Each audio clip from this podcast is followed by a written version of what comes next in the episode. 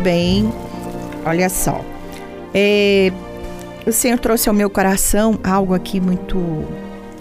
Que, que faz muito tempo que o Senhor falou comigo nessa palavra, num, num dia de um culto de mulheres, um culto onde tinham só mulheres. E foi muito interessante, porque muitas, cada uma tinha um plano, um propósito.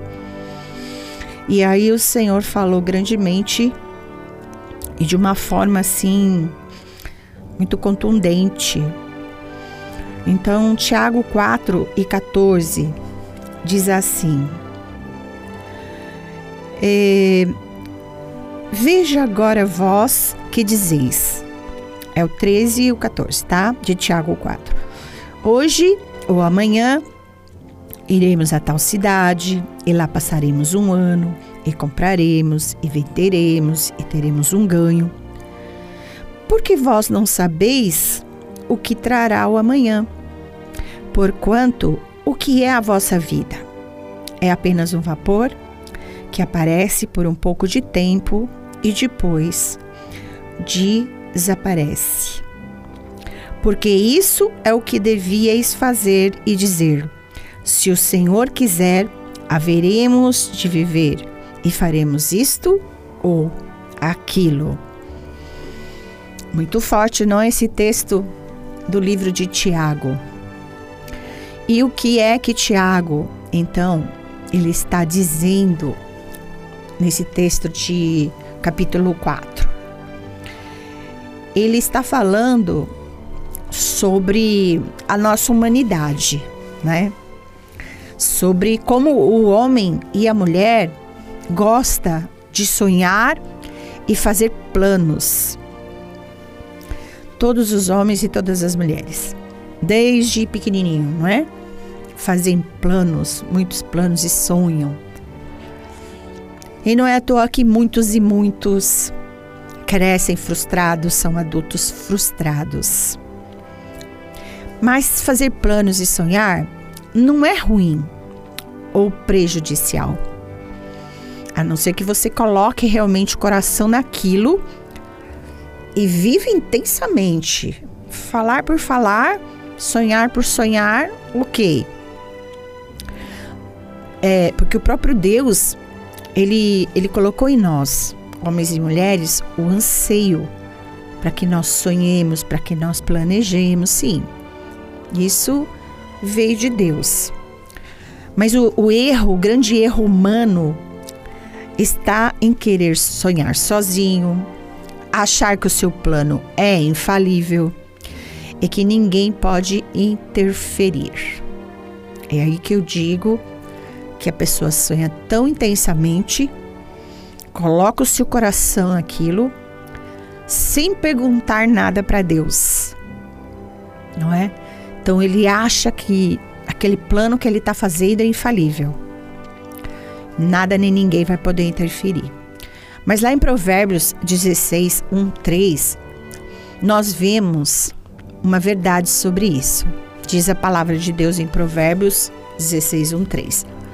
Ao homem pertencem os planos do coração, mas é do Senhor que vem a resposta da língua. Todos os caminhos do homem lhe parecem puros, mas é o Senhor que avalia. E o Senhor avalia o espírito. Então, continuando diz: consagre ao Senhor tudo o que você faz e os seus planos serão bem-sucedidos. Ou então, seus planos serão estabelecidos. Pronto. Só aí nós já aprendemos algo, não é? Pode sonhar, pode planejar, mas convide o Senhor a fazer plano junto com você, a estar no seu plano, a estar dentro do seu sonho. Então por aí você também vê que os seus sonhos e os seus planos têm que estar de acordo com a palavra. Seus sonhos e os seus planos têm que estar debaixo dos princípios bíblicos. Se você está fazendo o plano de dar um golpe no seu chefe, puxar o tapete de alguém, é, difamar uma pessoa para que você leve vantagem, é óbvio que Deus não está nesse, nesse negócio. Porque daí a pessoa ela fica sonhando, por exemplo, em ter algo, mas vai ser à custa, não é, de pecado. Então você vai sonhar sozinho e você não vai se dar bem. Tiago, ele, ele, ele está criticando é, uma postura do homem e da mulher quando deixam Deus de, de lado, deixam Deus é, a parte dos seus planos. E aí a pessoa passa a confiar naquilo que ela possui, ela passa a confiar na sua própria sabedoria e nos seus projetos e nos seus planos humanos. E, como eu disse, passam a confiar mais neles do que no Senhor. É, essa atitude ela é uma atitude de ateísmo prático. Porque a pessoa ela pode estar na igreja, ela diz crer em Deus, mas ela não permite que Deus guie a sua vida. E nós nunca podemos nos esquecer que em tudo nós dependemos de Deus. Quando perdemos de vista a, o poder de Deus, quando perdemos de vista quem é Deus, então facilmente estamos pecando contra Deus através de arrogância e de atitudes. Então, nós lemos ali no versículo 13, né? E diz então lá em Tiago 13, não, capítulo 4, no verso 13: Ouçam agora vocês que dizem, hoje ou amanhã iremos para esta ou aquela cidade Passaremos um ano ali, faremos negócio, ganharemos dinheiro. Então, é, Tiago está fazendo ali, está fazendo a nós que lemos, né, um convite à reflexão quando ele diz: ouçam agora, né? Ouçam agora o que está acontecendo. É como se ele estivesse dizendo: preste atenção no que vocês estão dizendo. Vocês já pararam para prestar atenção no que vocês estão dizendo? Quando vocês estão numa reunião de família, quando vocês estão junto com os seus amigos, porque nós temos que estar vigiando sempre nossos pensamentos e as nossas palavras. Nós temos que estar sempre vigiando, não é? e tomar cuidado com o que nós deixamos sair pela nossa boca. Porque é óbvio que a boca fala do que o coração está cheio. Então ele está fazendo um convite aí. Olha só o que vocês estão dizendo. Porque algumas vezes nós dizemos coisas e não analisamos as consequências do que foi dito. Nós falamos muitas coisas sem refletir. E sabe, eu eu percebo assim o quanto corremos o risco de, de falar de qualquer maneira ou expressar algumas coisas que nem vamos fazer, mas de comentar e influenciarmos pessoas que não têm uma personalidade própria, pessoas que são mais frágeis, não é? E aí é, o que nós falamos pode vir a estar complicando, complicando a vida da outra pessoa. Então, analisar né, o que nós estamos falando e as consequências do, do que nós estamos falando. Não falar sem refletir. Às vezes, as nossas palavras é, expressam atitudes que temos em nossos corações. É, você falando, você está expressando o que você tem no seu coração. Domingo mesmo, eu participei de uma reunião às 5 horas da tarde. E eu pude observar tantas coisas a respeito disso. De palavras soltas, é, palavras maldosas, palavras sendo ditas para plantar no coração das pessoas é, dúvidas a respeito do nosso caráter, do meu caráter. E me chamou muita atenção de como as palavras eram colocadas, porque as palavras elas expressam o que está no coração do homem, no coração da mulher. Então Tiago está procurando mostrar para nós o tipo de pensamento incoerente que existe nessas pessoas, para que também apliquemos na nossa vida. Exatamente aqui, é, no 13, nós vemos aqui esse grupo de pessoas, que é quem Tiago nos apresenta. Vós que dizeis hoje ou amanhã iremos a tal lugar, vamos ficar lá um tempo, vamos comprar, vamos vender, vamos ganhar. E no 14 ele disse: Você não sabe de nada, você não sabe o que o amanhã vai te trazer.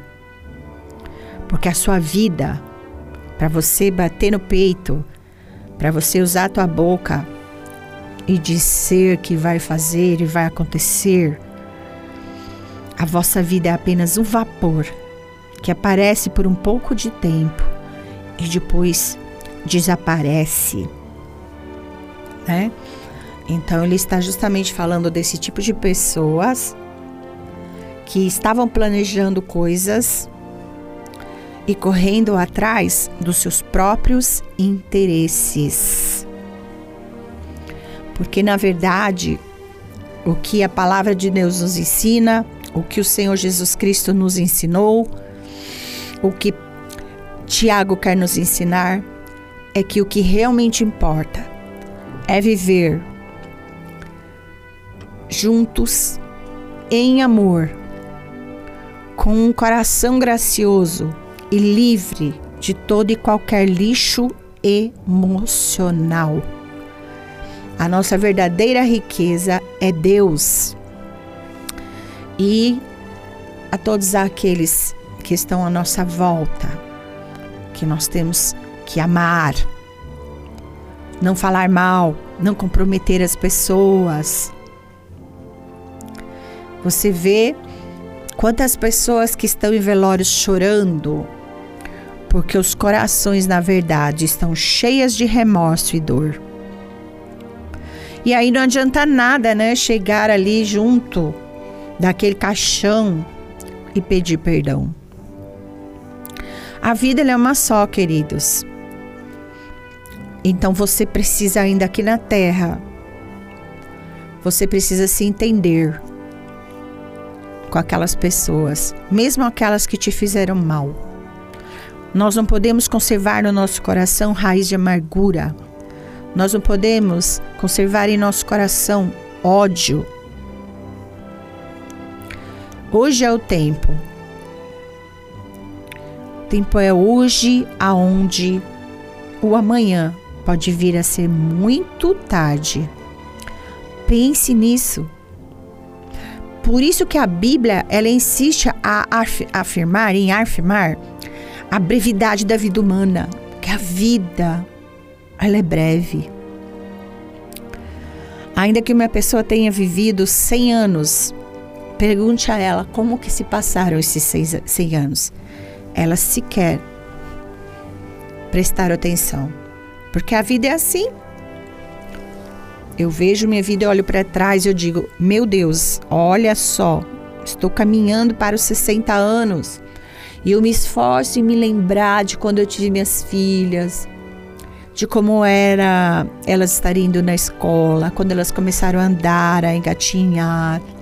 A impressão que eu tenho hoje é que eu perdi tudo isso que eu não vi porque passou muito rápido. Passou muito rápido a vida. Eu corri atrás de, de trabalhar, de lutar, E isso me roubou ainda mais. Não que não tenhamos que fazer isso, mas teríamos que viver um dia de cada vez. Sabe? Viver um dia de cada vez, você vai enxergar muito mais e daqui a anos futuros você vai se lembrar com mais exatidão. Lá em Jó 7:9 diz o seguinte: Tal como a nuvem se desfaz e passa, aquele que desce à sepultura jamais tomará a subir. Ah, pastora, que assunto é esse? Que assunto triste. Não, queridos, é uma realidade.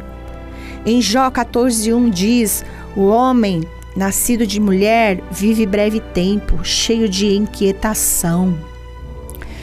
Davi também disse: Com efeito, passa o homem como uma sombra, em vão se inquieta, amontoa tesouros e não sabe quem os levará.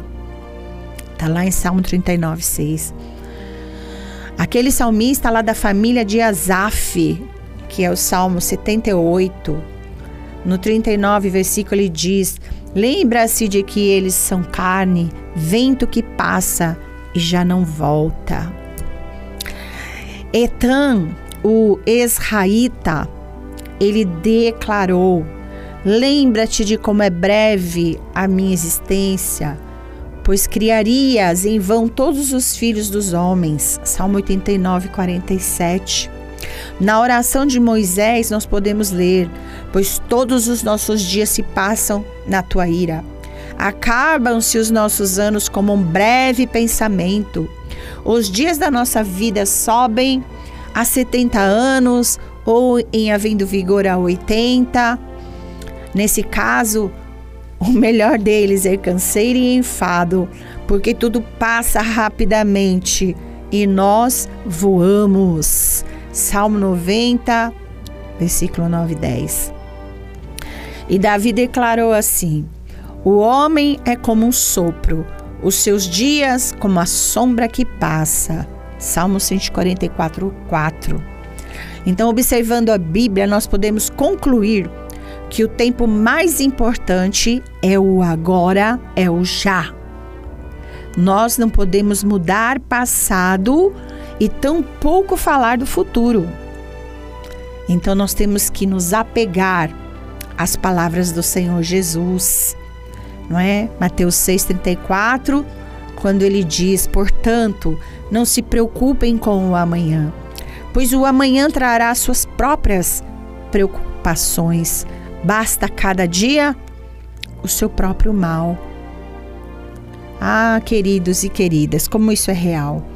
E como eu acabei de falar, nós temos que viver um dia de cada vez. Prestar muita atenção desde o começo do dia até o final. Preste atenção nos seus filhos, preste atenção na sua esposa, preste atenção no seu marido. Tudo que te vier à mão para fazer, faça bem feito sem murmurar, sem reclamar. Tudo vai passar muito rápido. Tudo. A incerteza da vida, ela deve nos levar a uma dependência total de Deus. No verso 15, ainda lá no capítulo 4, Tiago mostra como deve ser essa dependência do nosso Deus. Ele diz assim, né? Ao invés disso, né? Tá lá no no 15. Né? Porque no 14 ele fala: Porque vós não sabeis o que trará o amanhã, porquanto que a vossa vida é apenas um vapor que aparece por um pouco de tempo e depois desaparece. Então no 15 ele disse, ele diz: é, vocês deveriam falar o contrário disso. Vocês deveriam dizer: se o Senhor quiser, viveremos e faremos isso ou aquilo. A atitude confiante que o homem tem deve estar submetida a Deus. Amém? Confiar em Deus, ter uma atitude de confiança, mas ela tem que estar debaixo de Deus, debaixo da palavra de Deus. é um sentimento a confiança. Então ela tem que estar submetida a Deus. Nós nunca podemos nos esquecer que existem forças que estão além das nossas forças e que podem definir o nosso sucesso ou fracasso dos nossos planos. E você pode dizer assim: vou viajar e vou desfrutar esse fim de semana. Mas tem como você controlar o tempo? E se no caminho acontecer alguma coisa? Se você ficar preso em engarrafamento? A tua viagem tão bem planejada passar a ser uma catástrofe. Então, isso nos mostra que nós temos que confiar em Deus nas mínimas coisas. Nas mínimas coisas, sabe? Nas mínimas. Desde as contas que temos que pagar em casa, até as viagens de férias, até os projetos que vão se iniciar no ano que vem. Tem que estar tudo. Os seus sentimentos têm que estar submetido à vontade de Deus. E ainda nós vemos Tiago usar uma expressão que nem era muito comum aos judeus. Se o Senhor quiser. Se o Senhor quiser. Deus ele é o Senhor da história e jamais ele tem que ser colocado de lado nos nossos planos. Então, Tiago, ele não está incentivando aqui um chavão, se Deus quiser, se o Senhor quiser. Isso não é uma fórmula mágica, mas sim que nós cristãos viéssemos e venhamos a considerar com sinceridade o controle que Deus tem sobre todas as áreas da nossa vida. Reflexão, pare para pensar. Todas as áreas da sua vida estão debaixo do controle de Deus?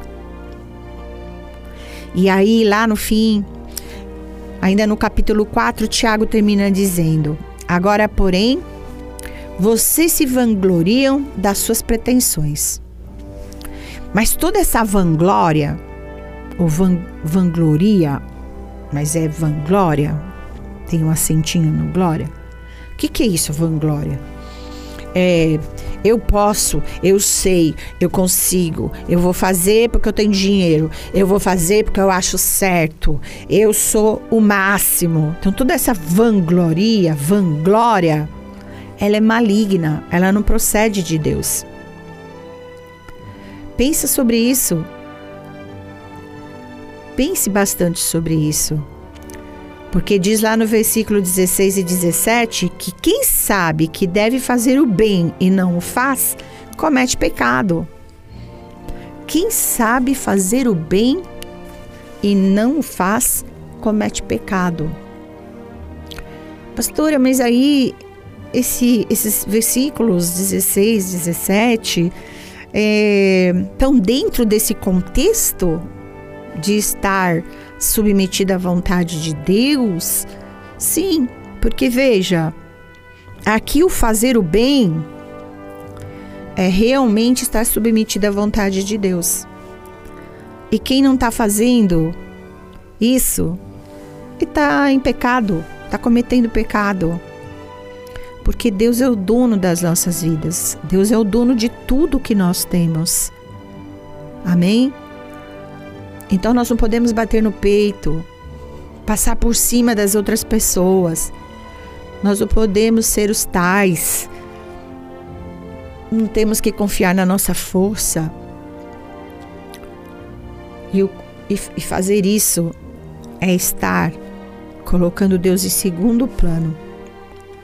Nós vemos em, nesses textos todos que o que leva o homem à destruição é a sua própria ostentação, ou seja, orgulho, autossuficiência e demasiada importância pessoal, não é? E que faz com que o homem perca o real sentido da vida. Jesus uma vez ele usou uma parábola para expressar uma verdade. Ele falou lá sobre o rico insensato Jesus disse que Deus, ao ver o modo arrogante daquele homem, o condenou por causa do seu orgulho. Insensato. Essa mesma noite a sua vida lhe será exigida. E então, quem ficará com o que você preparou? Lucas 12, 20. Tiago está então aí a criticar as pretensões humanas. E no grego, aparece, aparece a palavra alazoneia, alazoneia. E essa palavra significa arrogantes, pretensiosos. Então, esse, vocá é, esse vocábulo, ele passa a ideia do orgulho vazio que procura impressionar os homens. Alegações extravagantes que uma pessoa faz, mas que não pode manter o apóstolo João diz que essa atitude vem do mundo e não de Deus. Pois tudo o que há no mundo, a cobiça da carne, a cobiça dos olhos, a ostentação dos bens, não provém do Pai, mas do mundo. 1 João 2,16. As pessoas que não somente desprezam Deus em seus planos, mas que também entronizam o eu, tomando o lugar de Deus, estão vivendo nessa vanglória. Estão dentro dessa palavra grega, alazoneia, arrogante, pretensioso. É, essa atitude é maligna porque desconsidera Deus totalmente. Sobreviva a cada dia. Sobreviva mas fazendo a vontade de Deus e o que é certo, conforme a palavra humana. A palavra de Deus, aliás, não a palavra humana. Diante do que a Bíblia te ensina, porque o que foge disso é maldição, o que foge disso é maligno. E então, Tiago termina fazendo menção de um ditado tradicional que circulava lá na sua época. Pensem nisso, pois quem sabe que deve fazer o bem e não faz, comete pecado. Então, esse versículo aponta para uma grande verdade espiritual, queridos. A nossa fé ela não pode ser guardada dentro de nós, mas nós temos que ter uma profunda experiência com Cristo por meio do Espírito Santo. E essa experiência tem que se materializar em algo prático, generoso e altruísta na nossa vida. Nossas atitudes materializar em algo prático na nossa vida é sermos generosos e altruístas. As Escrituras apontam claramente que os pecados de omissão são tão reais e sérios quanto os pecados cometidos abertamente.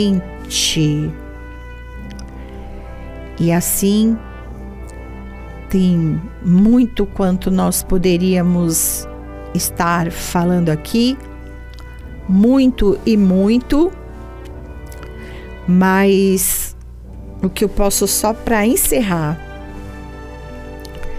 o que eu posso falar para encerrar é que o cristianismo orgulhoso, triunfalista, capitalista, insensível, esse cristianismo não agrada à vontade de Deus. Não agrada à vontade de Deus. O Senhor não veio libertar o homem apenas de um caos social mas a miséria que está na alma. O reino de Deus ele não é formado por riquezas humanas, mas por riquezas divinas. Então a nossa função como cristão é vivermos como Jesus Cristo, deixando de olhar para nós mesmos, os nossos planos e pretensões, para olharmos para Deus e fazermos a sua vontade. Depender de Deus sempre deve ser a nossa meta. Temos que perguntar para Deus sempre: qual é a tua vontade na minha vida? Qual é a tua vontade, Pai, Eu, eu tenho um plano de fazer assim, assim, mas qual é a tua vontade? Toma a frente desse plano, Senhor, e faça conforme a tua vontade. E assim nós vamos estar agradando ao coração de Deus, agindo corretamente para com Deus. Amém? E claro, bênçãos sem medidas estarão sobre a sua vida.